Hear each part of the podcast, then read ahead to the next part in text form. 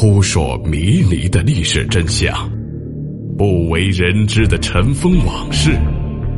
欢迎收听《中国历史未解之谜》。清朝的乾隆皇帝酷爱中国汉文化，以及对文学、书法、字画等都非常痴迷。因此，在自己当权六十多年的时间里，一直孜孜不倦的在搜集各种珍宝。这些包括古代文人的字画真迹，还有很多的古玩艺术品，甚至还有各种宝剑和印章制品。在乾隆时期，光是为乾隆放宝贝的地方就占了皇宫很多房间。现在的故宫珍宝馆很多珍品还是在乾隆时期留存下来的。而乾隆珍宝当中有一件最为珍贵，被称为九龙宝剑。这把宝剑上面有九条金龙，而且宝剑的材质和铸造那也是巧夺天工，在当时已经是无价珍宝了。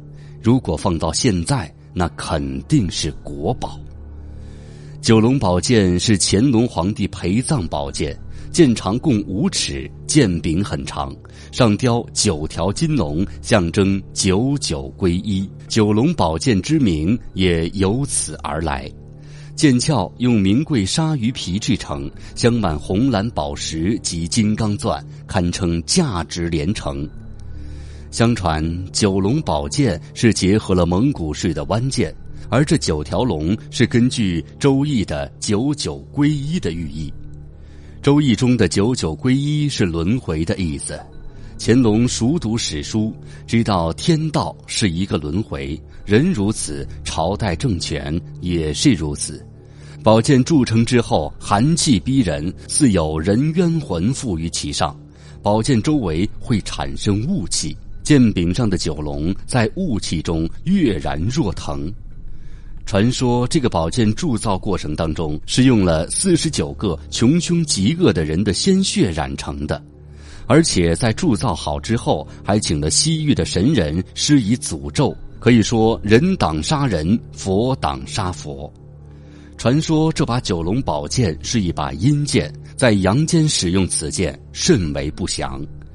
这把宝剑在乾隆死后作为主要的陪葬品深埋地下，成为陪葬品中价值最高的。一九二八年，东陵大盗孙殿英盗掘了慈禧和乾隆皇帝的陵墓，得到了海量的宝物，其中就包括乾隆皇帝的这把九龙宝剑。后来东窗事发，孙殿英为了将事情摆平，就花钱消灾。将自己从东陵盗来的珍宝贿赂国民政府要员。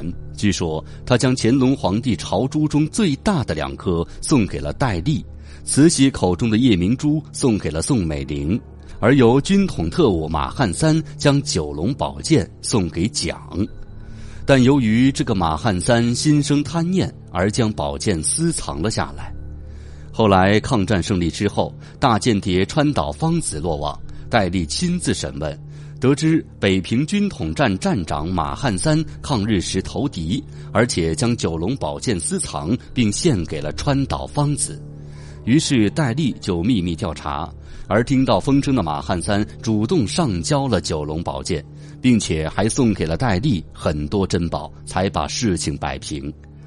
接下来，戴笠带着九龙宝剑返程，谁知由于天气不好，飞机直接一头撞在了江宁岱山上，机毁人亡，九龙宝剑也身葬火海，剑鞘和剑柄已经烧没，只剩下一个残破的剑身。后来，军统的沈醉料理戴笠的后事，将宝剑残骸与戴笠的遗体装在一起埋葬。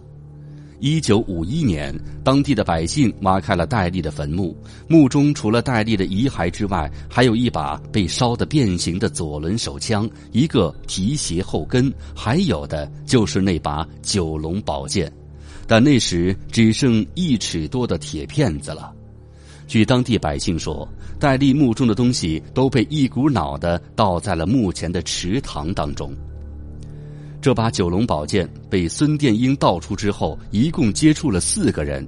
孙殿英死于监狱之中，戴笠飞机无故撞山坠毁，马汉三被枪毙，而川岛芳子被判了死刑。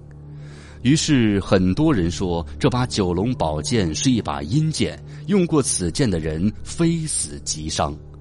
其实这是没有科学依据的，这一切可能都只是巧合吧。